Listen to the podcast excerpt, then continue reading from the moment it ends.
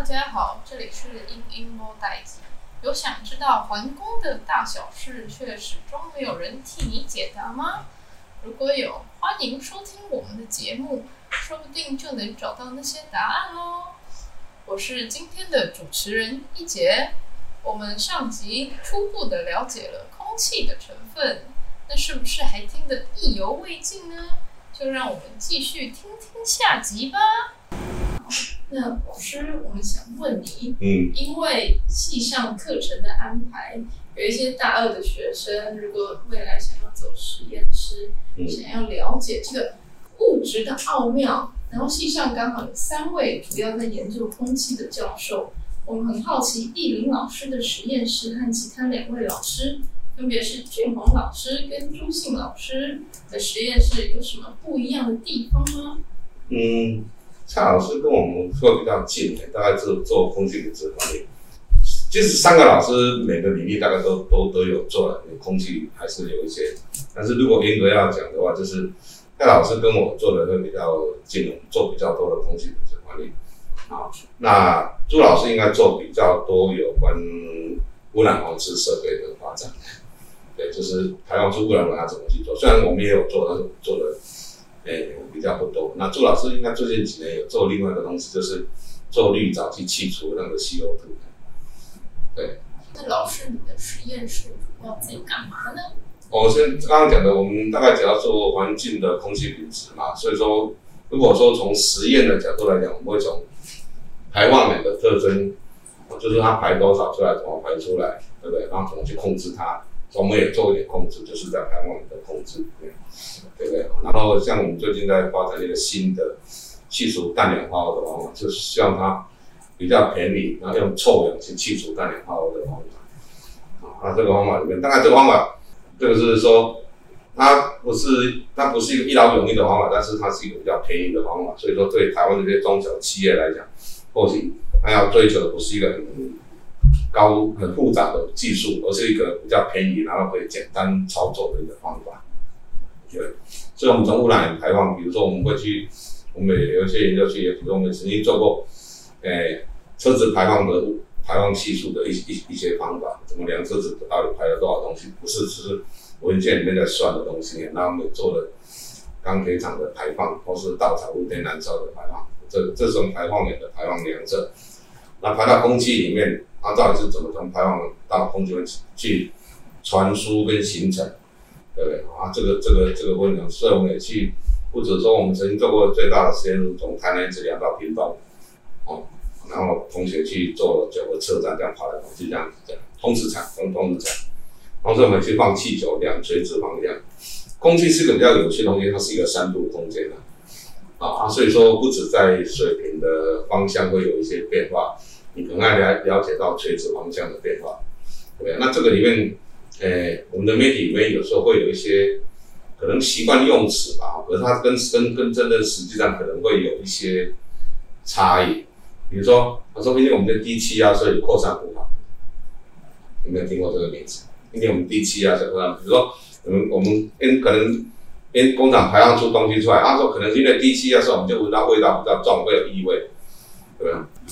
我其实一直一直一一直一直一直很难想象说为什么低气压会有扩散不好，对不对？哦，低气压基本上是上升气流啊，主要是低气压的外围啊，比如说像台风要来的时候，如果台风没有进台湾，那台风还没有来，然后那时候还是出太阳，天很大对不对就台风来的大概前面的两三天啊，因为空气基本上你要知道，空气基本上是流动是联动的嘛，对不对？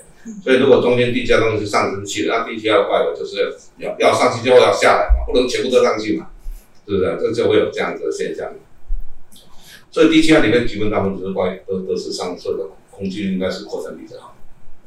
真的扩散比较不好的时候，高气，因为高气是下沉下沉气，对。那这个就是为什么我们在冬天的时候空气品质比较不好，那夏天的时候空气品质比较好。我也曾经看过一个一一一个报告，他说。这这这个这个东这种报告讲的其实是怎么讲？不能讲他错了，但是他讲的就是部分的事实，但是不是完整的事实，这个就会造成一些误解。那我曾经看到一个报告，他讲说，诶，他讲说电厂啊，因为大家都说电厂有很大的影响嘛，对不对？那我我一直讲说电厂是有影响，但是电厂影响没有你想象那么大。那有人就讲，那电厂影响其实没有那么大啊，啊，然后说你看哈，电厂的发电量最多是什么时候？夏天嘛，夏天我耗电量比较多嘛，所以这个有有实际的数据啊。电厂发东在夏天发电，所以电厂这些排放的污染物比较多啊。而这种空气品质比较不好，不是在夏天啊，是在冬天啊。那是空，那电厂刚排放量比较少的时候，对不对？啊，哦，这个东西就是因为影响到空气品质的，不是只有排放量大小，还有很多其他的因素，比如刚刚讲的气象的因素，对不对？啊，那气象因素里面就是冬天基本上是属于高气压，所以是下层气流，下层气流就就比较不好扩散。对，哦，那简单的比例来讲，就是说，如果地表上面，啊，比如说夏天的它可能，你可以一排东西可以可以可以往上排，跑到一千一公里，对不对？啊，这个这个这个这样，它在这一公里里面分布。那如果夏天呢？这是夏天，那如果冬天呢？诶，扩散比较没有那么好，啊，剩下五百公尺，对不对？啊，一样的排放量，所以夏天的冬天的排放浓度可能就比冬夏天还高一倍啦。一样的东西分布在比较少的空间，它浓度就比较大，对不对？啊，这个是纯粹是其他因素嘛。所以说，这个是有人用这理由去讲说，哎，电厂影响没有影响。我说这个讲这个讲法也不对啦，对不对？因为其实是有影响，但是问题是，因为影响因素很多，所以用单一的一个因素去解释它，有时候会过于简化。啊，过于简化以后就。就就是说，大部分的时候会失真，可是可能在某些状况底下，它还是正确的，对呀啊，所以说这个就是空气污染，我刚才讲它影响因素很多，很复杂，对呀。那我们有看到老师有一门专业叫做气胶学，然后呢，老师想知道它主要是在做什么，或是怎么运作的。气胶学应该说它是一个比较就就学术领域来讲，应该算说是一。那个，诶、不算很新，但是也也也也也也不久的一个一个学门。它谈论的就是，简单，它的定义就限于在空气里面的一些物质。好，啊，所以说它这叫气胶。当然，因为气胶学限于在空气物质，对我们来讲，比如说在环境工程谈的就是空气污染，那现在空气污染，对不对？它所以就是空气。可是气胶学它其实用东西，使用到的对象其实不只是在。不只是在空气污染，比如说，你你如果生病要吃的药，那那药是怎么做的？药一颗一颗你去吃的嘛，对不对？可是药做出来，它基本上一开始可能是一个气体的蒸汽，这气体的东西嘛，然后去然后再去凝结，或是扛，或是扛电池去形成一些粒状的东西，啊，所以说像制药里面也也会用到气胶体。对，只是我们在上课的时候比较少去提到这一块，就是它也是一个很多在制造业里面的一个很多的一一个一一一个一一个部分的科学科啦。不过在我们系上开的这个气胶体，它其实主要是谈论陷入在空气内这些污染物的形成或是那些特性这样的。简单讲，就陷入在空气里面的东西都是酸掉，比如下下雨，这个也是一种气胶学的一里面探讨的一部分啊。对。雨雾都是啊，对，然后是在很多很多很多工厂，是我刚刚讲的做药，对，也是一个气胶学里面的。你去开国际气胶研讨会里面，经常就会有一个专门的人在做所谓 pharmaceutical 的一一些技术，对啊，然后甚至你要要去制造半导体，制造那个超导体，对不对？那它就那种气体的部分怎么去形成它互相的？对啊，这个是气胶学的一个部分。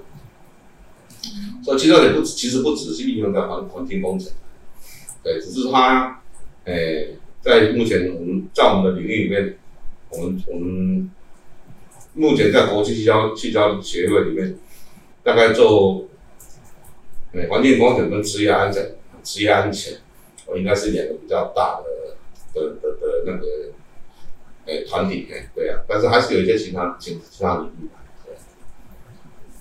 好酷哦！听完就是觉得好酷。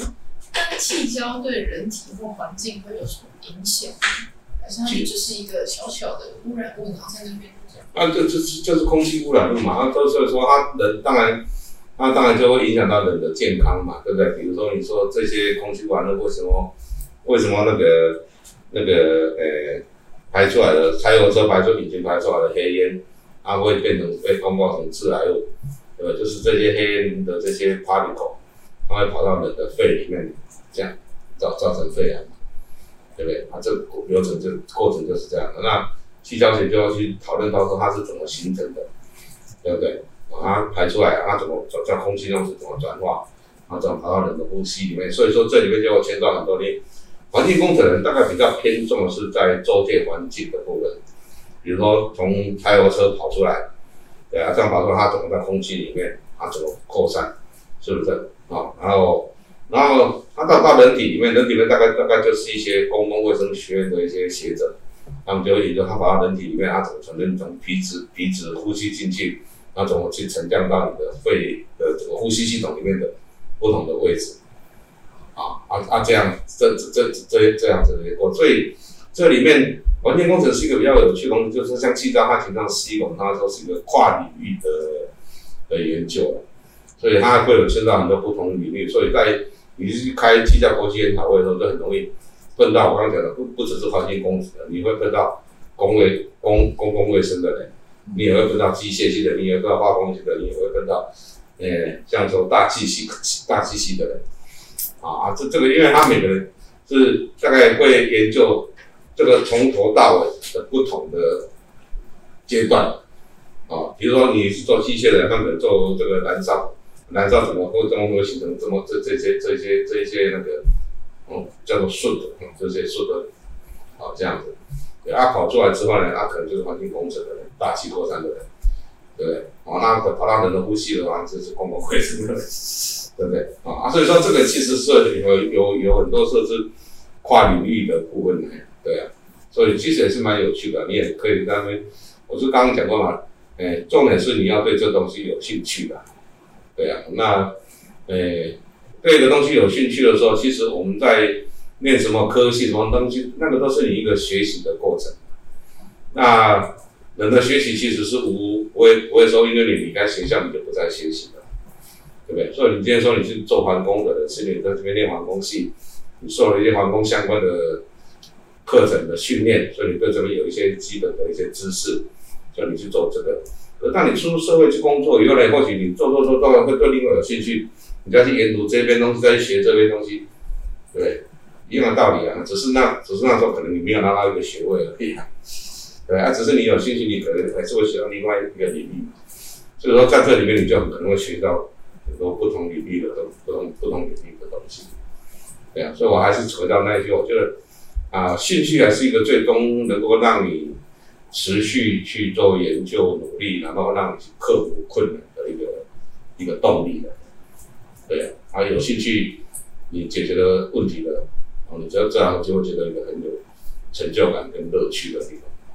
对啊，如果你没有兴趣，你可能碰到这困难的啊，这怎么这么复杂？这能不能简单一点点？对啊，可是你应该想嘛，就是因为你能够解决比较复杂的问题才，才才会显示是你的能力嘛，对不对？你不是去解决那比较简单的问题。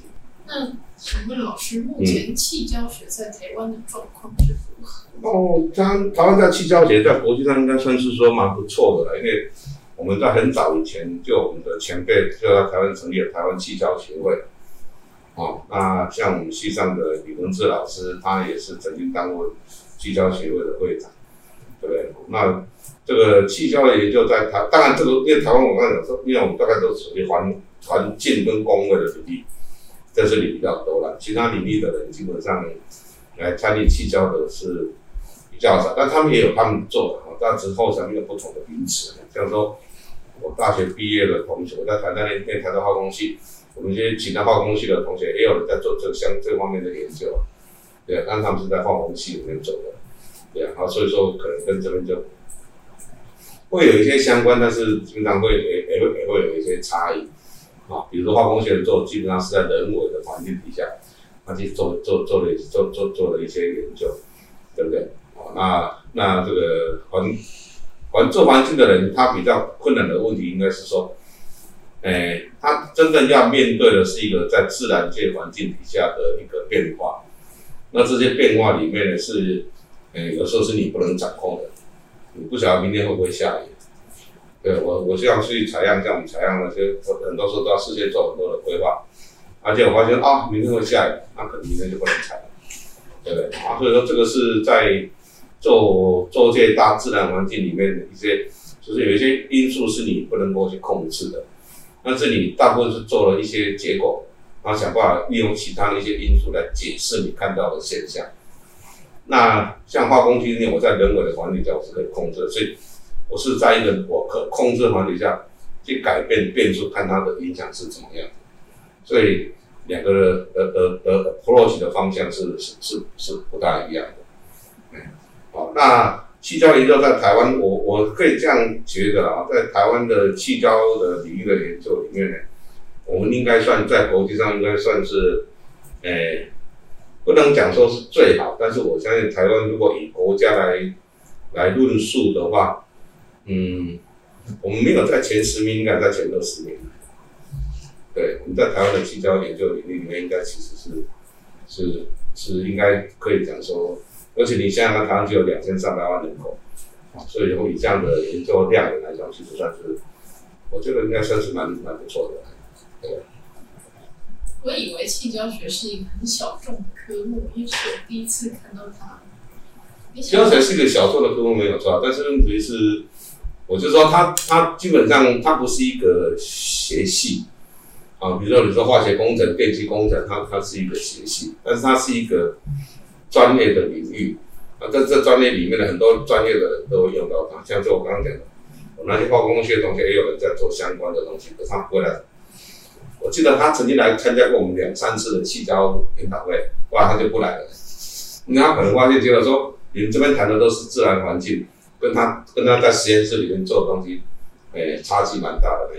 的话，后来他后来他他有那同学在清华化工的，对，然后他就他他就我来反正他他出来，对啊，对，所以所以气胶学是一个应该说是一个专业的领域学门，那专业的领域研究的，但是啊，但是它不是一个专门的学系的，它也不会不会说说说成为一个，但但是它有很多不同领域的的应用跟使用存在，对。比如说，我讲个简单的，诶，前阵子不是缺雨吗？对不对？他不是他在做所谓人造雨嘛？那个是一种气胶的技术啊。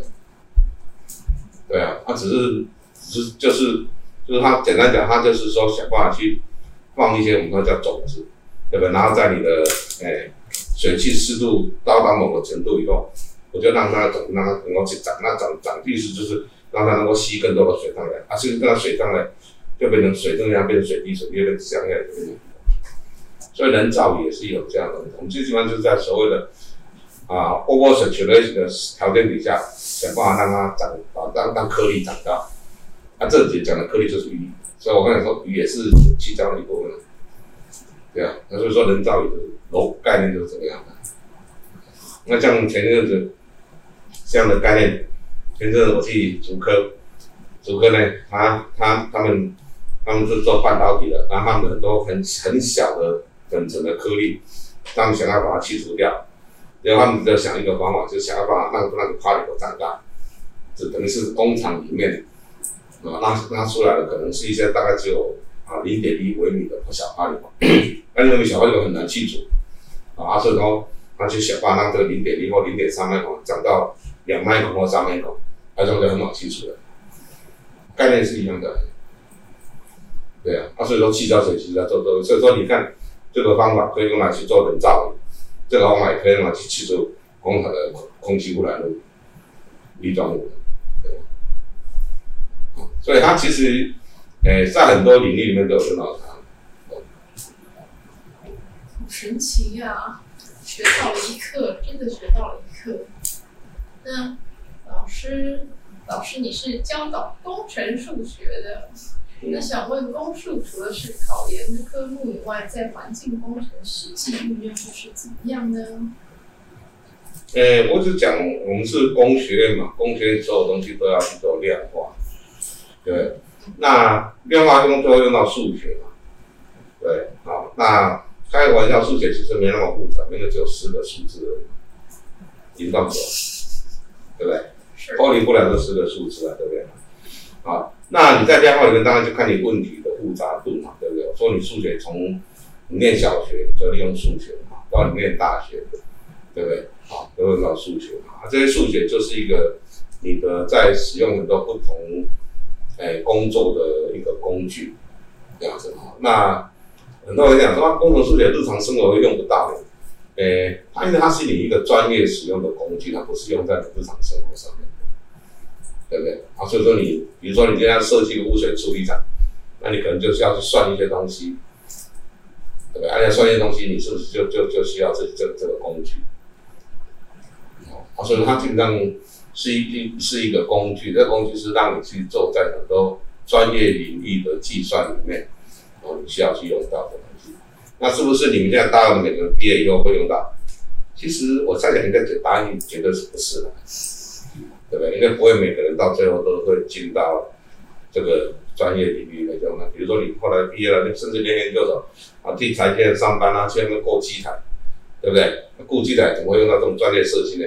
所以你可能也不太公司，虽然薪水很高，对不对？啊，所以说这个是我们的教育里面，但是当然数学另外一个东西是一个一个逻辑的信念啊。你你你会发现数学为什么应该这样讲？数学要练得好，一定是逻辑很清楚的，啊，因为因为它有一些有一些就是隐含的，就是它不是一个东西，有时候不是只是你看到它，它有一些隐含在里面的东西，所以你说把它隐含东西，意义呢，能够把它发挥出来，去去去去去做这这些这些解释哈，比如说我们现在上课，对不对？我们说这个是一大平方就不行，啊，一大平方以后它背后隐含了什么意义？那你怎么应用这些东西？对啊，这个是因另外东西，就是，诶，如果你能够学好数学，我不想我我我不知道这个的的相关性，但是我相信呢，数学要好的，你就是逻辑一定要相当清楚。这个虽然说只有九个数字啊，十个数字了，可是十个数字是变化无穷的，对吧？啊，这变化的就是你要能够很清楚的有这样一些逻辑的概念里面说的。啊，我我不知道书会不会学数修数学的会不会。有助于你的逻辑思考，这我没有办法讲。但是一个最简单就是工程数学，大概是工学院的必修课，全世界都是这个样子。也很简单，就是我刚讲，工学就是一定要量化。啊，量化，当你到到这这个这个也到大学这个程度，你就需要在你未来的职业生涯，如果你真的从事这个领域的话，你的专业里面呢，多多少少都会用得到。啊，啊，这个就是你国小会用到国小的数学。国中的那国中数学，高中的那高中数学，到那大学的数学，差别就在这里。对，所以我们上课时候，我们讲，你看我们讲解那个微分方程式，它其实很多概念其实跟你以前在解那个代数方程式是不是有点像？没有。没有。啊，它只是差一个积分而已啊。因为以前你没有积分啊，对不对？那我们你现在你说这样，我们后面会就会讲，你要解那个联立微分方程式跟解联立代数方程式，都会用到 Cramer rule 啊。对啊，有些逻辑是一样的，啊，它只是你现在你为什么以前用代方？因为那个是一个比较，就是它基本上是一个比较简化的东西，就像你刚刚讲的，我先我上个上个阶段牛顿第二运动定律，对不对？这个肯定国中高中都听过的，可是你怎么用它？你以前用的是一个固定的力或者固定的的的的大小，对不对？那、你现在是用到一个会变动的，所以是会变动的，那、这个时候你用的数学的。去描述它的工具就不一样了，那当然这么会变动的，它可能会更接近于事实，对不对？哦，你不能讲说我我我我我我这个力的从头到尾都一样，大大小小啊，这个当然是比较简单的概念。但可是以前在国中、高中可能就是给你这个概念，让你知道这样。可是实际上，当你到实际上讲，你知道会变动的，对吧？就很简单，你讲说下雨好了，对不对？下雨，你看那个下雨雨雨量会从此一一直都一样吗？不会啊，对不对啊？事实上，事实上都一直在变动的嘛，对不对啊？你让你怎么去描述这个变动的的状态？啊，这个就是你会用到你在，所以念到大学里面，你要可能如果你要真的去描述一些比较接近你真实状况的状况，你可能就需要用到一些比较复杂的数学，就在比方说微分分析的。对啊，你以前国中、高中可能是给你那些比较简单的概念，对不对？有没有什么等速圆周运动啊，对不对？啊，那我们每次都会等速圆周运动，像现在从我家来这边，我们在那个中华路跟那个梦时代前面啊，一个新的新的那个小型的游乐场，对不对？啊，你走过了？没有，你刚路过看到的。对不对？啊，我好像礼拜六、礼拜天比较晚来学校，晚来学校看到那里就有一个东西在转了，对不对？对，看起来像等速嘛，啊，绝对不会是等速，没它总是要开始，总是要停嘛，对不对？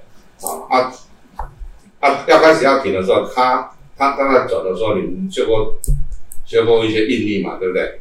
它受的透取是不是不一样？对对？啊，所以所以说那个东西，啊，那个东西就是说，那就影响到它到底结构够不够安全啊，够不够安利啊，对不对？呃，对啊，啊，所以说这个就是这个就是个很简很简单的的状态了嘛，对不对？那它也不是固定值，对啊，他说你要从零开始到上面让它转，然后从转到到底，对不对？那、这个东西就是一个变动，啊，啊，这种变动的东西，当然就需要到像人家写的为人方式这个这样子描述它，就不能让高中那个等数的这个转的这上去都不能下来，对不对？听起来还是非常的复杂，跟空气跟空气一样变化莫测。不可能的，欢迎你们加入空气污染。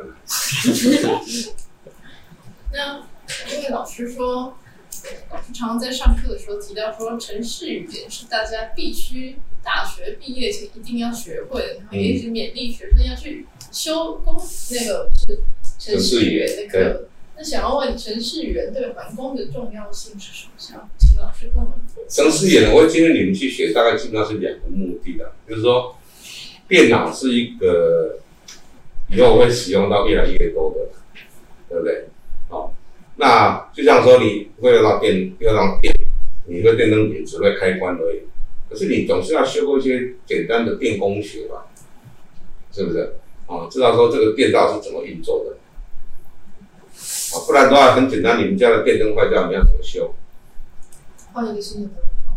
呃，不是，不一定是灯泡坏掉啊，然后。因为因为电脑是一个最近在最近几十年来算是一个发展非常速度进步非常多的科技，那以后会在我们日常生活里面会需要用到它，同样道理，它也会在专业领域里面会用到很多，对不对？那我会说，请你们去修，哎，修那个一个一一门程式语言，其实这个也不是说我发明的啦，其实我上课我也跟你们讲过。美国像很多这些一流的，不管哈佛啦，或是 MIT 啦，或是几个比较好的学校呢，他们要他们全校的学生，我记得哪一年我忘记了，就是现在已经在实行了，不管科系，不只是工学，所有的科系的学生都至少要学过一门程式语言。它的目的什么？因为你不能够只会用它，你要了稍微稍微一下了解它，它到底是怎么样的状况，对不对？即使你练的是文学院的学生。他们要求你要学一门程式语言，对，啊，而且这个也就是说，电脑这东西是变成以后未来的一个生活的一个必备的东西，啊，比如说你说呢，你可以想象出来，哎，那你们家肯定可能会手机按一按呢，你们家的电锅就开始煮饭了，啊，这个是你的一个生活方便性了。可是问题是，那你总是要稍微理解一下它东西到底是怎么怎么怎么运作的。对不对？啊，这是一个在生活面里面，第二个是在专业面里面，就是以后真的会去掌握这一些东西，就是谁去写这个城市，对不对？因为有城市就去用所有东西嘛。好，那你现在在很多生活上应用的东西，大概都是一些职工的，他们去帮忙去做这一块。可是，在环境工程领域里面，到最后谁会有办法去主导？啊，除了做研究去发展这些新的科技、新的技术以外。他真的去执行的，到最后一定很大部分是借由电脑去做，对不对？那当然就要写程式。哦，你现在用别人的程式，就是人家写到哪里，它有哪些功能，那就只能做到哪里。啊，如果你今天要当一个最好的这个领域的人，你一定要自己会写程式。这不只在环境工程，在任何一个领域都一样。对你，我可以写并且人家用那样程式来写作嘛？可是问题是这个程式。有考虑到哪些因素？它有什么功能？那就被这个程式限定了。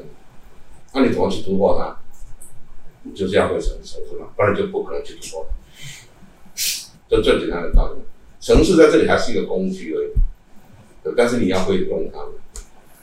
好，那这是台湾，我觉得，诶、台湾在资资讯领域里面，在全球里面算是，诶、因为我们的制造业在这边是做非常的好。可是我觉得台湾的工学院的受训练里面呢，训练学生去写程式这种要求，基本上是反而是变少，这个是我觉得很不好的。我们念大学的时候，我们基本上每个人都要去修程式语言，虽然那时候没有没有像你们这么方面有三个讲，那时候是。我那时候念完以后，我真的老实讲，我心里想说，我趁趁趁趁这个我一辈辈子不要再碰它了，对不对？而、且我现在是靠它吃饭，嗯，啊，所以这是一个趋势的，就是说，以后的人啊，就是说，城市眼就像说你会数学一样，啊，就是你不见得会每天用，但是一定要对它有概念，这样子。啊、当另外东西就是像环工系啊，成大环工系。你在这边以后以后应该是在台湾对环工里面一个一个一一个领头羊啊，所以你要做领头羊，你就是要先具备领头羊的一些相对的一些能力。那程式也绝对是一个你要必要的职业。对，不然你以后都用人家的程式啊，你永远都是被人家牵着鼻子走。你只有自己会写程式，我才可以突破那个东西，自己自己自己做。这样，就就就这样的道理。像我们这样好的城市。当然，它是美国发展，他们经过的时候，这个美国啊，应用它去做一些小部分的修改，让它适用在台湾。因为台湾的台湾的环境，对不对？啊，然后，然后，然后这个过去跟他分享，这样，就是你还是要写城市语言。这，这个是我一直建立的东西，就是以后的工学院的学生需要有两种跟你讲不一样的能力，一个是统计，第二个是城市语言。啊，统计呢，我们公司一直在这方面一直都很好，啊，所以你有修工统？有。对，啊，另外就是城市语言，就是电脑这个东西，因为以后你要慢慢慢慢用到实际的状况，啊，就是说整个社会一定会从所谓的 deterministic system 转到那种 stochastic system，那这个里面就会有很多统计的概念就要进来，啊，就就是就是这个样子。社会其实是真的，真的就是就是一就是就是一个 slow cast system 对不对啊？所以说，所以说你会慢慢用这样才能够，这个是整个人类社会的进步，就是我们就慢慢去了解它，说我们也会慢慢呃进步，我们自己去了解它的工具，对啊？所以统计跟城市语言这个是一个两个啊，统计不是不是说这样计算，我在想，你们算那个平均值、标准偏差算的东西，那个都是电脑帮你算的啦。对不对？那么多个数字，那么好几万个数字要，算一个标准偏差，就让你用手算，就算到明天了，对不对？都是程式员工帮你算。而问题是你要会应用它，会解释它这个东西代表什么东西。哎，对，这个是你们现在在修工统里面的要去要要要啊，这个东西是要时间去训练的。哎，没有人天生下来就会的，对不对？对不对？你哪里知道什么叫做标准偏差？你还没有接触到，你知道什么叫标准偏差？对，所以你修了都是懂的嘛，对不对？啊，但问题是，我跟你讲以后的以以前是拥有拥有资讯的人也会有发言权，现在资讯的取得其实不是那么困难，而是你怎么去应用这个资讯，去判定这个资讯的能力，这是未来学生需要去看的，对不对？就说你你看到这个资讯，你怎么判断说这个资讯到底对不对？对不对？啊这个就是你要会看到，比如说我举个例子来讲，这个是有一阵子那个这个印象我比较深刻，哎，前阵子就是大家在讨论，这真的没有什么任何的立场存在，就是他说啊，美国留学生，然后到美国去，他对他美国到中国大陆留学生呢，到美国去，他对中国大陆有多大的经济的影响？那个数字我记不起来了，啊，然后就说一年大概多少个？假设一年有，假设说一年有那个。那个二十万个，二十万个留学生去了，对不对？啊，他说他这个东西会影响到美国 GDP 多少多少多少多少，对不对？那、你把它算一算嘛，那这样子，我印象里面说，那算下来，一个留学生去，每个人一年你要带五百万美金去，啊，那你这按理解怎么样？我说这个都基本上是骗人的嘛，这个都是假信息嘛。每个人都平均打个广告，每天进，比如说每天多少钱？一五千万台币，对不对？一年呢，对吧？而且是平均值的，这是更这是更不可能的事情。对，啊，这个就是嘛，嗯，怎么去具备那个分析判断的能力？嗯，对不对？哦，以后你的取得资讯都很方便了。我刚才我前就讲就，我们前会去找一篇 paper 呢，我们要去图书馆翻那个 engineering index，就是说找了一个主题，书里面翻翻，啊，翻到哪一个 journal 哪一篇 paper 啊，很不错，然后再去找那个 journal，对，按照 journal 可能在图书馆某天找找找翻出来到第几第几页第几页第几页，然后到到啊啊看到这 paper，然后再去里面去印印印出来。所以比你找一篇 paper，如果你顺利的话呢，哎。两三个小时跑不掉了，现在在 Google 上，啪啪啪，对不对？一下子就出来十几篇了，对不对？啊，所以说这个，你说我一说这种资讯的取得跟以前是是是差距很大，可是你学了这么多资讯，你怎么去消化它？对？啊，这个是未来学生真正需要的功能，对不对？啊，那这些东西里面，我讲数学会有一部分训练你的逻辑的，就是说。其实它最重要的东西，我觉得必须要，因为数学本来就必修的，呃，那现在没有，现在你就是统计，统计在环工系里面是必修，在有些工学里面其实也不是，连修连检修都没有。对，所以我觉得那个是要去改变。另外一个是以前会有的那个城市语言的，啊，我觉得城市语言变成不是必修，这个是一个我一我一直不不能够接受的一个一一个一一个一个一个改变，因为当初。教育部希望让你少修一点必修课，哦，哪有多的时间让你去选修其他课，结果呢，其实你也没有去选修其他课嘛，都不去玩嘛，对不对？哦，从一百四十四个学分降到一百二十八个学分，对不对？那少了那那十六个学分到哪里去了？少那十六个学分都去玩了，那哪哪哪有去多练什么书，去修什么不行？那对，啊，所以所以说这个这这这个。程式员，我觉得是一个未来学生真的需要去面对，尤其是如果你想当做一个领头羊去，这个是一个必然要要要的能力。所以老师，你会想要改革，就是环工系的教学大纲，就你想把程序员再加回来？我是尽力了，但是我没有兴趣再去多教啊。那个工，对啊，我我。像这些课程呢、啊，以前我曾经跟那个新任的工学院院长建议过了，就是说，其实像工程数学，我也不见得每个系都要去开工程数学。嗯，就是说工学，像说你们大学部有大学部必修的课嘛，对不对？像大一，对不对？物化数学、物理化学、数学，对不对？那可能是有有有可以开那个共同的的的课，对不对？这是学校的分。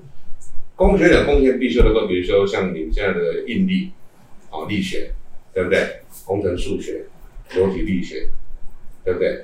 啊，甚至像像刚刚的电子计算机概念，啊，对，啊，这些东西统计，这应该是工学应该去安排的课，对，哦，那教学资源呢，就就大家分享，这样子，啊，啊是，因为这是工学院里面几乎是。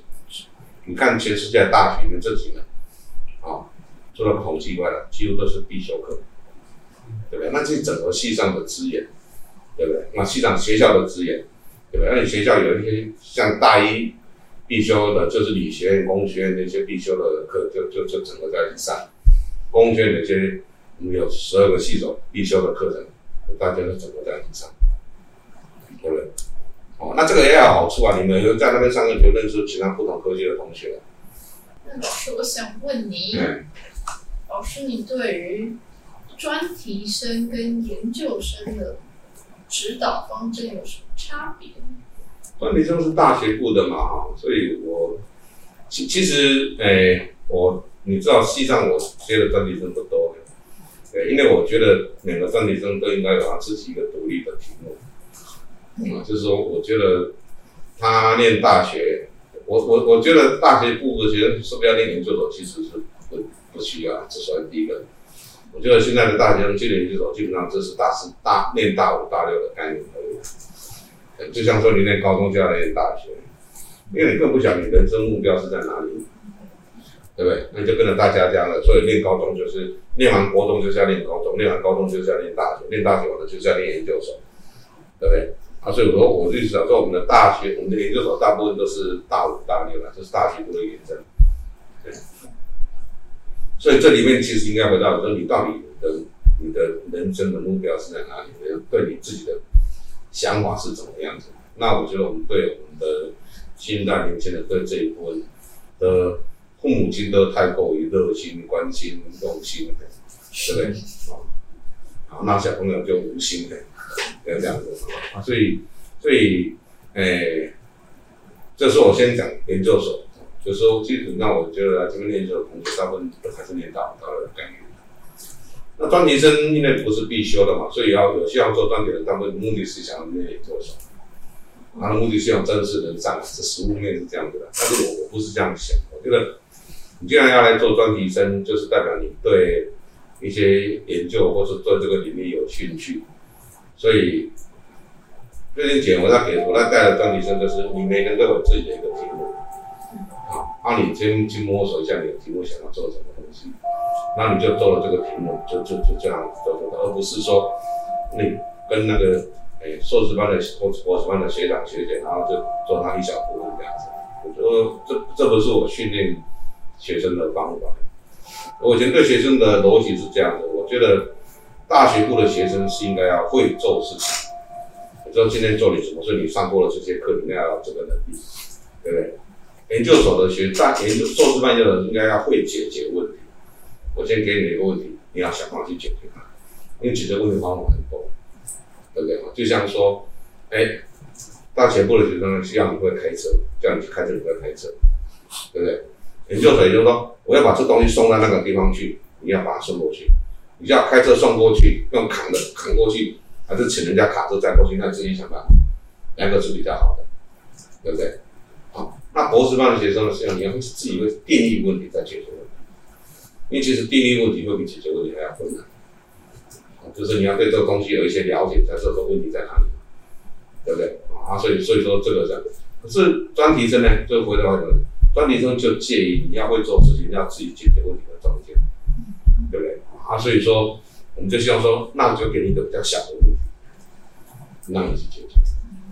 那小的问题去解决的时候，你自然而然就是你会比较辛苦啊。所以在我们实验室辛苦，在我们实验室应该都出名的啦。这个这个这个，哎，不管是心力劳力嘛，甚至被我骂，应该很多。啊，对，所以我们的目的是希望去训练一个，哎，大学部的学生，你不只会做事情。哦，还是你要开始去思考怎么去解决问题啊！但是因为时间有限，因为专题生哈，因为你还是在念大四嘛，对。虽然说航空系的大四跟其他科系比起来可能比较轻松一点，但是毕竟呢还是有课业的压力，对啊。所以说，我我在专题生也目的就是希望训练你有一个自己去独立思考的能力啊，不那么的无情，对？那自己也会把这个完全解决问题。最好是可以的啊，没有啊也也没关系啦，因为毕竟，诶、那研究所硕士班我就会要求你真的要有解决问题的能力，这样子，这这但是大学部就是让你去训练这个，因为你不是一个真的有花并能够花那么多时间在这个专题上面的，对，这个这个是我对专题生的一个想法，所以说我们现在专业都是大概就是自己就做一个题目。对，那可能或许就是承接以前，像像我现在准备给他，他承接是以前那个硕士班学生发展的东西嘛，对不对？啊，可是可是问题是说，你知道，你接人家东西继续做，其实是更困难的，因为你要先了解前面那一段，对不对？啊、你自己开发新东西来做，其实也没有那么容易，一样道理的。但是我想，就是要独立作战的能力了，对啊，但是。那么哦，这这个是一个，我觉得而不是我比较不喜欢说一个专业是来帮忙一个学长学姐做了他们的顾问，他就发了他那一步这样子。这个我觉得对他的独立思考、独立运作的能力，呃，帮助是比较没有让他自己做一个题目那么那么那么那么大。但是自己做题目压力当然就很大，对，就是成败就就是这样。但是专题中大部分讲，我不会要求说一定要一定要成功啊，对，但是有努力过，应该应该应该就就就 OK 了。对。那老师，你是不提倡大家没有目标的读研究所？当然了，那还用讲吗？所以你就是你没有想要大家一定要去取得研究所这个学历，你只希望大家有兴趣的去做。这本来本来本来就是这样的，你你为什么去念研究，一定要念研究所呢？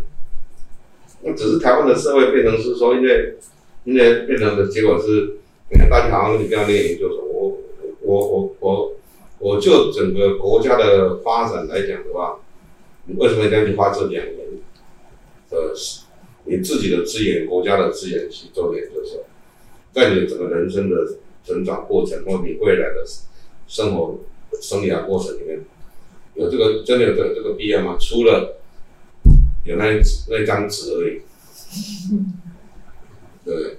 但是大学读的都还只是原理，就是文本的东西。嗯、你到了研究所，你才会真的去。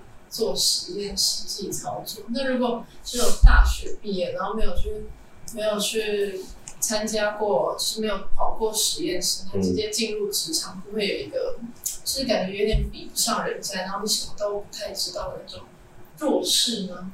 为什么你你重点重点是说，如果你今天，呃，一个大学毕业的人跟一个研究所毕业的人两个进到职场去。当然会有差别，可是如果一个大学毕业的人在职场里面混了两年，跟一个在研究所做了两年出来的，他比他不好吗？你要这样想啊，对，一样是两年，你不能拿大学毕业跟研究毕业来比啊。你看你上大学毕业就做了两年，拿出来跟研究所两年，因为你看是别人都做两年嘛，对不对？这样比才对啊。嗯。对吧？你怎么可以拿？不然你不然你拿个小学毕业跟那个大学毕业的比，意思不是一样吗？他小学毕业他才十二岁而已，你把一个十二岁跟一个二十四岁的比，对不对？这当然比较是有点、有点、有点比较极端。不过逻辑上你就是应该，我我大学毕业，我今年就说念两年，还是我进职场做两年，然后两年后结婚，这后面有什么不一样？这样来看嘛。好，那我觉得现在的问题就是说，基本上。尤尤尤其台湾那个很很重要的现象里面，就是说，因为台湾的市场太小，所以说呢，我们不像美国，你念的硕士念什么东西，你出去工作大概就是做这个相关的领域。台湾大概百分之六十都是。啊，研研究性我们的我们的这个教育跟市场的连接的落差是还是有还还是蛮大的。啊，这样子啊，这个所以说这个东西，如果你要把这考虑你就更不值得今天硕士了。你为什么就浪费两年？你如果大学会进台积电的那个方，就这两年，然后一样出去那边做一样的工作，有什么意义？对不对？虽然我不会赞成你一定要去念台念台积电，对。但是如果说你今天是一个环保顾问公司，你讲的没有说，我如果在这边做的是空气污染，我进到那边做空气污染，我可能就会有比较清楚的概念，对不对？因为我在学校里面的训练会比较。因为这边会比较专心经验，对不对？那、啊、你去那边，你就很多其他杂事要做，可能的，而且比较没有那么系统。实际上就是很有系统，告诉你，你这个领域里面你要做什么，要学什么，学什么，这样子。对，哦，所以我我觉得现在我我觉得重点就是，我们的学生对自己未来要做什么，就是基本上没有太清楚的概念。他现在不不想概念的概念嘛，然后父母也鼓励你。啊，所以大家就好啊，我就先念书嘛，就是一拖再拖，一拖再拖这样子嘛，对不对？对，啊，拖到最后出来毕业了，来找工作了，好吧，反正找一个钱比较多的去去工作。啊，真正有想法的人，可能他就会比较真知道他想要去做什么事情这样。对，所以我是觉得兴趣，你自己对你自己未来的想法是怎么样子，是一个你应该要去思考的。对不对？那每个人有每个人的想法啊。那工作只是一个一一个职业嘛，对不对？啊，只是一个让你让你一个一方面让你有一个经济能力的需求，但是最重要的是你要有有兴趣嘛，对不对？不是只是一个经济需求的目标而已。然后如果你可以把经济需求目标跟你的兴趣结合在，当然是最理想的。但是我觉得其实好像大家对兴趣在哪里都不知道，这里也不讲，我是结合，对吧？关键是在这个地方，你的兴趣它是什么，你可能都不知道。对，啊，所以说这个东西就是你自己要先去想想，你自己到底未来要做什么事情，对不对？然后去了解，对，那、啊、你真的，我觉得行行出状元，这叫算是好听不啊？从小就跟我儿子讲说，你做什么东西都没有关系，但是你就要立一个志愿，我今天要做这个里面的 top one，这样就好了，对不对？要我跟我从小教我儿子是说，你要做什么东西，我不会在乎你，但是你要做就是做这个里面最好的那个，这样就好了。对不对？你说练物理系就比较不好嘛，对不对？不会啊，对不对？对，其实那那你要做那里面用什么词？他们就是你做，其实每个领域都有每个领域的竞争，每个领域的挑战，每个领域的困难，对不对？但是你怎么去克服那个领域的挑战困难？那个才是才才是从结果论来讲，就是克服成功的人就是被看下留下来的，被困难打败的人就是就就不见了。那你怎么会会去没办法挑挑战那个困难，一直有那个动力让你去克服那个困难？就是我觉得就是兴趣支持你的方法是，对不对？为什么有人会做事情所谓不眠不休的？因为他觉得做那个东西做的很快乐啊。你看他好辛苦，哦，他一天到晚都在做那个，他做的很快乐啊，他就是做的东西，他不会觉得很辛苦啊，对不对？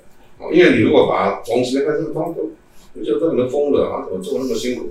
你看，国他做的很快乐哦，啊，所以我我觉得我还是强调，其实，哎，对你们来讲，我觉得其实大部分的人都没有真的去理解你真的有兴趣的做了什么东西这样子，对，啊，这个还是真的是最重要，是支持你后面的很多很多很很多工作，而且是怎么支持你，像学生进我办公室来。我都跟他说，我们现在是很辛苦的啦，你应该也打听过了，对不对？啊，我但是我想说，你一定要有兴趣，有兴趣才有办法支持你去解决那个问题，对呀、啊。当你有兴趣的时候，你搞不好不眠不休在做什么问题，啊，等等，等到你做克服了，你会很高兴的啊，这是你解决的，就是这个样子，对不对？啊，所以我我还是强调，哎，了解你自己的兴趣，定你自己的目标，这这个是更重要的。那其他的这些东西都是你在整个追求这个工作里面可能会碰到碰到的，要去克服的困难，或是说你要去充实你自己的需求的能力。比如说，我刚才你是充实这些软写软体的能力，甚至这些写程式的能力，甚至这些统计的能力，对不对？啊，这些东西都是可以可以可以可以可以去。对，有有人指导你是更快的。没有人指导你，你有兴趣，你还可以自己自修自学，都是一都是一个可能性。对，我现在做的很多东西也是我博士毕业后，我有时候在看，应该慢慢慢学的，对不对？我最近才把我大学那个热力学，就有些东西不懂，我再拿出来重新再看，对不对？因为现在能源转型嘛，你刚刚不是在谈我们要净零排放吗？能源转型就是很多能量，你在六力力在热学的第一定律就是能量守恒，对不对？嗯。可是问题是能量守恒，这个能量守恒。为什么你可以从，诶、你从从从从电能转成热能，跟百分之百，从热能转成电能就没有百分之百，对？啊，是就说就是有些东西你还是会慢慢不断去补充，但是那个东西是，如果你有基本的知识、基本的概念，你就有兴趣，你就想办法来练练。我刚刚讲过，你在这边练完东西，所以你在这边四年，啊，修了一些环工的专业的东西，所以说你练练完东西。你出去也可以自己念啊，为什么这样一定要的，对不对？等你有需要，你就会去念；如果有兴趣就去念，啊，那你就会懂那部分的东西。你学那个东西就是这样子，人就是一直不断的学，会一直一直这样子的。对啊。学到了，活到老，学到老。没有那么伟大，只是说你有兴趣，你就想会自动就会想去学的。对啊。兴趣是可以让人废寝忘食、忘忧的。然后我们常常都听说，休息是为了走更长远的路。这句话相信大家都耳熟能详。那听说老师前半年在休息，请问老师休息的时候都做了些什么呢？休息的时候，我本来是要去玩的，疫情没有出去玩。休息就像休息一样呢对啊，我本来我本来是规划说，我主任值日生下来以后呢，可以出国的，对啊，然后本来是要去玩的，顺便带我太太出去玩，结果因为疫情都被关在台湾的。那这个是当做自己的一个 gap year 吗？对啊，就是顺便去休息一下，然后诶，顺便去看看拜访一些朋友。对啊，因为我们本来当初我们有规划要去芬兰，因为我当然没有去芬兰，我有去过找我朋友嘛，很久没去找他们。对啊，他想说去芬兰，然后顺便去北极先绕一绕，看看极光。过得好惬意啊！啊，这样的啊，阿国后来都没有去了。对啊，所以所以所以所以所以说那个，诶，本来就是规划要出国的，对对，啊，结果都没有出国，就就一直待在台湾，那你到处都关着啦，怎么出去？好可惜哦。对啊，所以所以那个本来是规划，诶，要去美国，要去芬兰，然后也要去西藏的，对啊。好酷哦。对啊，去西藏，然后顺便去新疆的，对。有后来都不敢，都没有去了。那老师，你会推荐学生有类似 gap year 放松行程吗？那个时间管理是你自己去安排的啦。我觉得，诶、欸，像今天我们跟那个新的大一的导生聊天呢，对、我说，其实大一上面很公平，每个人都二天二十四小时，但是当你以后长大以后呢，你的生活里面就不会只有读书一件事情，你就要开始练习怎么去管理你的时间，对不对？因为你长大以后很简单的知道你会有工作有家庭嘛，对不对？啊，至少对不对？啊，有时候爸爸工作还不止一个，对啊，所以你怎么去啊做你的时间安排，做你的时间管理啊？那一天二十四小时，一个礼拜每二十八个小时，那你是怎么去安排的？这这个是一个很重要的一个。诶、个人要要要具备的的能力啊，就是你怎么做你的时间管理，去去去去去处理。然后，不管你是用一天来算，一个礼拜算，一年来算，都是用都是这样的东西。你你有花费多少时间去做多少多少事情，对不对？像他来做专题，对不对？啊，我就跟你说，你就很清楚的告诉你，你一个月要花多少时间在这个工作上面。对吧？你自己就要先设点好，一个礼拜一百六十八个小时，对不对？我要睡几个小时，我要玩几个小时，我要上几个小时的课，对不对？啊，这个就是你要去做时间管理，对，就是你自己应该有一个一个很清楚的这样的概念在这个里面，你怎么去做你的呃的时间分配？啊，不然如果你没有做好的话，很多时候你就基本上就会乱掉了。其实没有做好时间管理的人，其实你在你如果你如果你一个礼拜完了之后，你回来想想看看，你做了什么东西，花了多少时间？你会发现，你有很多事情就写不出来，空白。为什么？那就是你没有花你有的时间了，你的时间就无形当中就就就就不见了，对不对？那这个这些时间到底怎么样去安排好利用呢？一样的，这是你可以慢慢去练习的一个一一个一一个一一个方法啊。就是说你的时间管理啊，这个都是要去练习的，去去做去去做，诶、安排。像我儿子小从你小学我就安排了练习啊，练习时间管理的。一个很好的时间管理就是说，我跟你说，你一个礼拜最多只能看三个小时的电视，你要看什么东西我不管你，啊，这个是这样讲。那你要怎么安排？你要什么时候看？你要把全部都只在礼拜六、礼拜天看也可以，你要把它放在一天放一放在小时看也可以。对，但是你就是三个小时，对。那你喜欢看看看看什么？看什么卡通啊，或什么？他喜欢看柯南，对啊。然后，那你自己这样来，对。啊，这个就是你你你你有这你你有这样的的限制，那就会去去去安排你要怎么做事情。对，所以我我我想每个人都需要很多时间安排不同的工作，但是时间管理是一个你要去。好好训练的一个方式，对，那最好简单的方法就是你每个礼拜天结束了要睡觉之前，你想想看，我这个礼拜我上课这个礼拜上了几个小时，吃饭吃了几个小时，睡觉睡了几个小时，对不对？跟老师打屁打了几个小时，然后其实更多是跟同学打拼的，对不对？啊，啊，你加加起来绝对不会一百万六十八万，一一大堆是哎，就不见了，这钱就不见了，那你就好好对待。时间管理啊，对啊，不是一个简单的事情。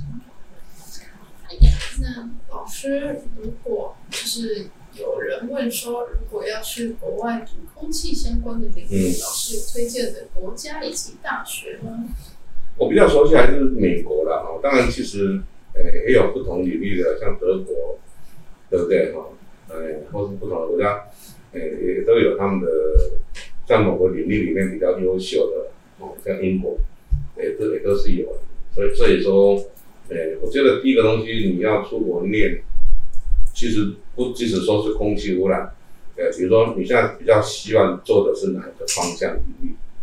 好，在国外里面是会有一个这样的现象，某个学校可能在某个领域其实是很强的，那在另外一个领域它可能就没有那么强。啊，所以说这个就是你应该要。根据你自己，因为如果你真的有很清楚你的兴趣的话，那你应该就会就就会比较清楚的说你的目标在哪里，然后从这里面去寻找。因为以目前来讲，国际上面的资讯收集得很清楚嘛，就说最简单的东西，你就用用你有兴趣的领域，啊，挑几个学校，然后进到学校老师领域里面去去看，对不对？那哪个老师跟你觉得有兴趣的，就进面给他。就像很很很简单的很，你就寄一面给他，对不对？哦，大部分人应该都会回复了，对不对？哦，那这个就是一个我觉得啊、主动性啊、然后用时间去去搜索、去搜寻、去了解，对不对？那大部分学校老师，我相信，只要你有兴趣的找到了，跟他联络，他应该都会回复给你。其实他跟你先弄也没关系嘛，对不对？你反正你就是得多了解这个人啊，让他就跟你先弄，哎，要开会碰到他的时候，你跟他说哦，上次写信给你，你给我先弄，啊，他就很不好意思。哎，哦，所以，呃，每个学校履历不大一样啊，所以所以说这个这个题目是很难回答。那老师，你会推荐想要读空气相关人去读你的母校卡内基梅伦吗？当初我们那个几个比较练做空气的老师，大部分都离开了，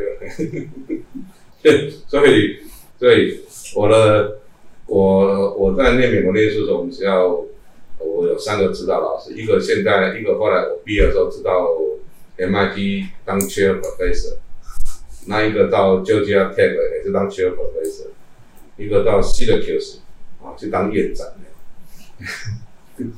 所以我们。CMU 现在老讲练空气的，诶、有有有有两三个啦，不过他做的他主要不是在我们，不是在我们，我家是在化工跟化学系，那个那个我前阵有去拜访他，对啊，哦，他那那当时他的专门做的是在做一个有关有机碳的量测跟诶、模拟，对，所所以所以说这个部分他跟我们我们做的就有点不大一样。所以我就觉得，诶、如果你要做有机碳的时候，那我会建议你当去找找他们。但是如果你要做模做像另外一种我们在做空气品质模拟，我就不会建议你去 CMU，因为 CMU 那几个做模式的老师几乎都离开了，还有一个是回希腊去了。所以我觉得还是领域啦，到你到最后你真的要做，因为你去念到博士，大概这辈子你的领域大概就蛮清楚的，还是说你要很清楚你的领域是哪里。我们以前的时候呢，呃，没有像现在资讯这么发达，所以你很难去跟国外联络。那现在基本上 email 啦，或是说啊，很多社群媒体嘛，都都很都很方便，所以你可以寄 email 或者什么跟他联络。我我现在那个是一个很很简单的方法，对，甚至你可以跟他约时间，你要跟他这个 LINE 对话也可以。如果你的你只要你的语文能力够好的话，像德国教会会德文，对不对？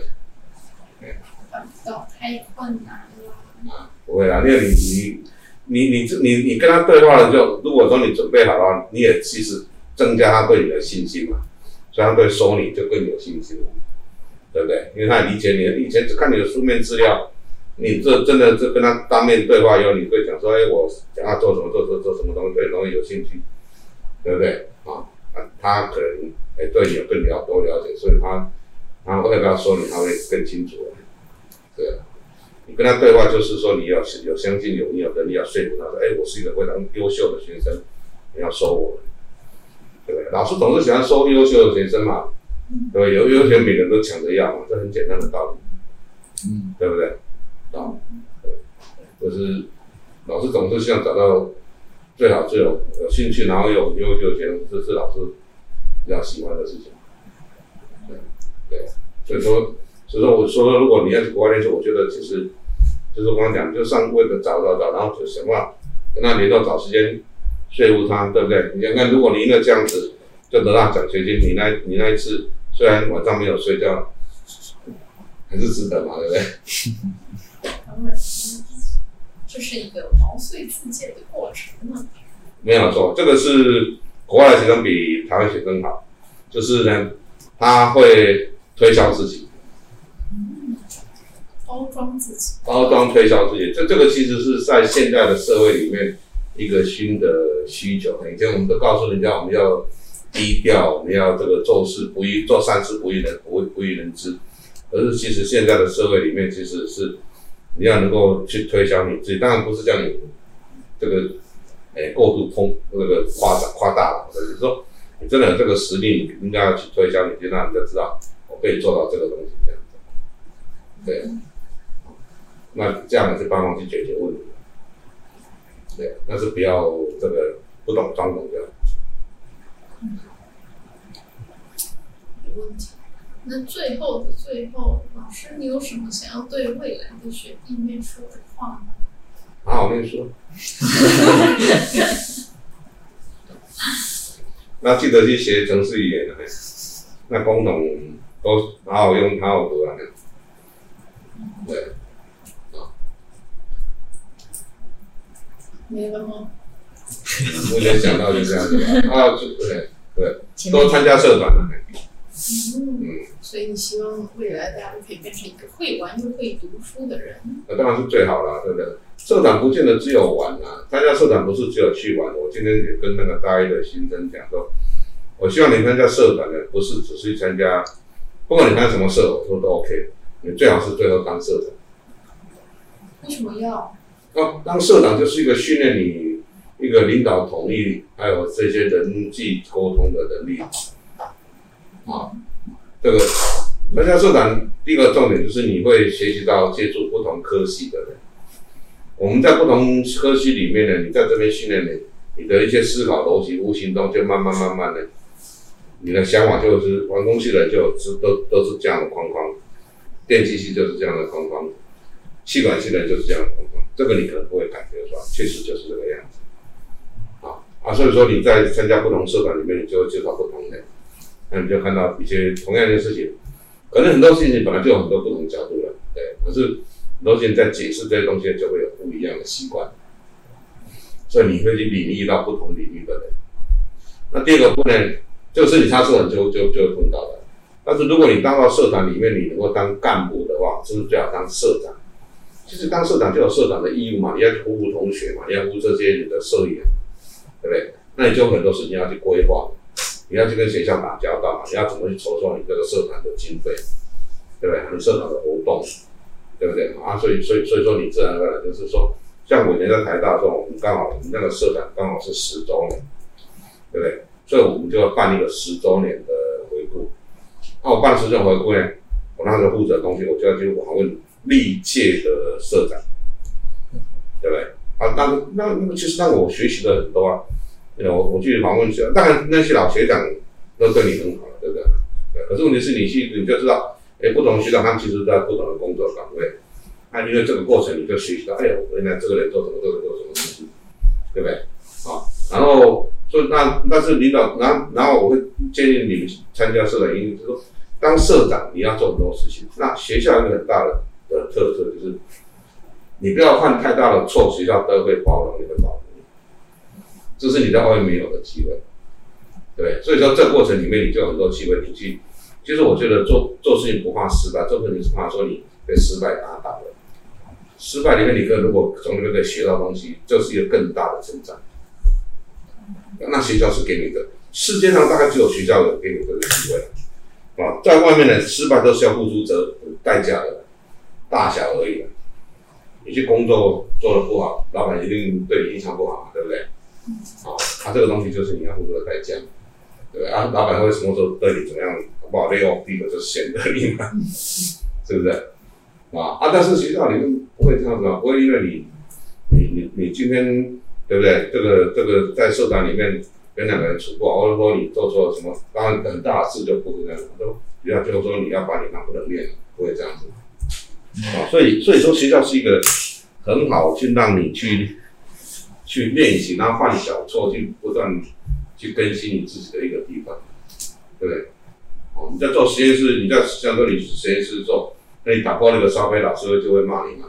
我可能会啦，但是老师不会把你赶出去吧？对不对？是不是？啊，这个可以确定的事情嘛？对不对？老师可能最后就念你两句，最多最多就这样子而已嘛？对不对？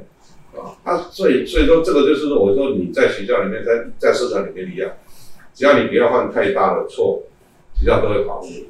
然后，但是这个时候你就会有改进的机会，啊，你会有改进的机会。然后这里面同时你去带同学，什么样子？我我我喜欢讲一个故事。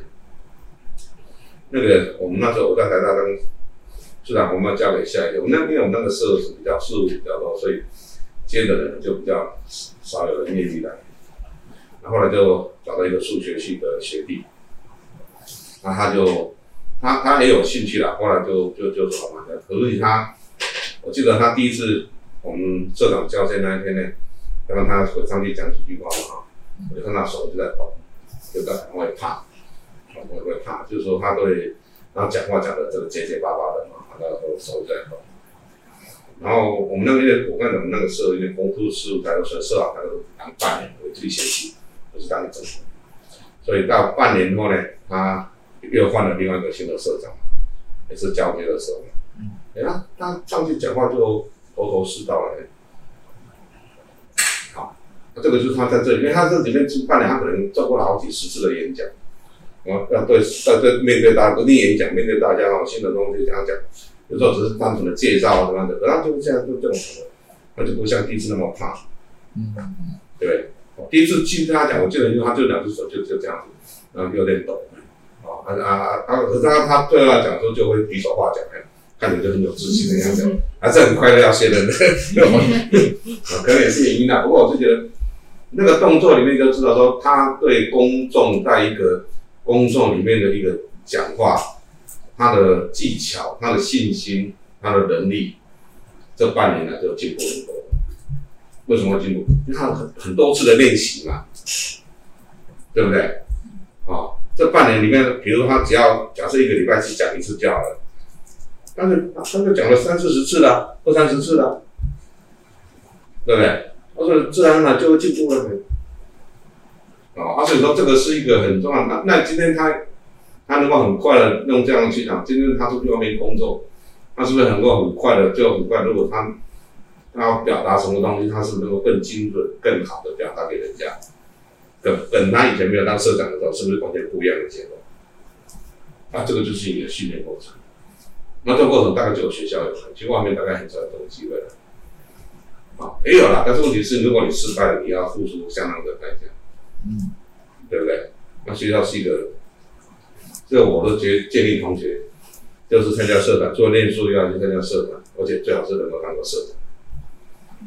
哎呀，我们我现在讲一个故事说。我们几年前，我们一个导生，哦，这个为什么不一定说你要参参加什么社，你有兴趣就好了。他是你们是不是有个烹饪社？成大烹饪社嘛，做菜对，哦、有吗？哈、哦，那以前有一个学同学他，他是我的导生，他很喜欢当烹饪，后来他当了社长。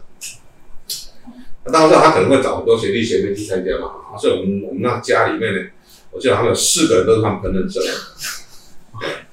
那我，说好了，你们这个分的社很好，就说好了，你要毕业了，大四那一年呢，我们家的家具呢，你们四个一人煮两道菜，所有的菜钱都是我出的，我们就在楼下面煮了，对吧？我们的组组，我们就是就用借那个在那个那个那个那那个那个那个那那个教室里面办活动啊。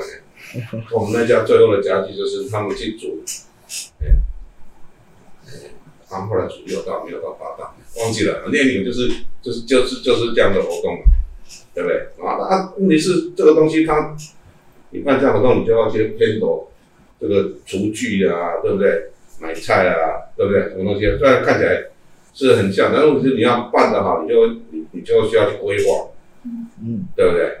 啊，这个都是一种在做过程里面的一个训练，对呀、啊，嗯，好，所以，呃，这个就是如果除了课业以外呢，就参加多多参加社团。相信大家对于空气这个抽象又神秘的物质有更深入的认识吧，以及了解研究空气实验室的相关内容。让我们再次感谢易云老师的精彩分享。好，谢谢谢谢，我们谢谢好。ENV ENV，无代志，我们下次见。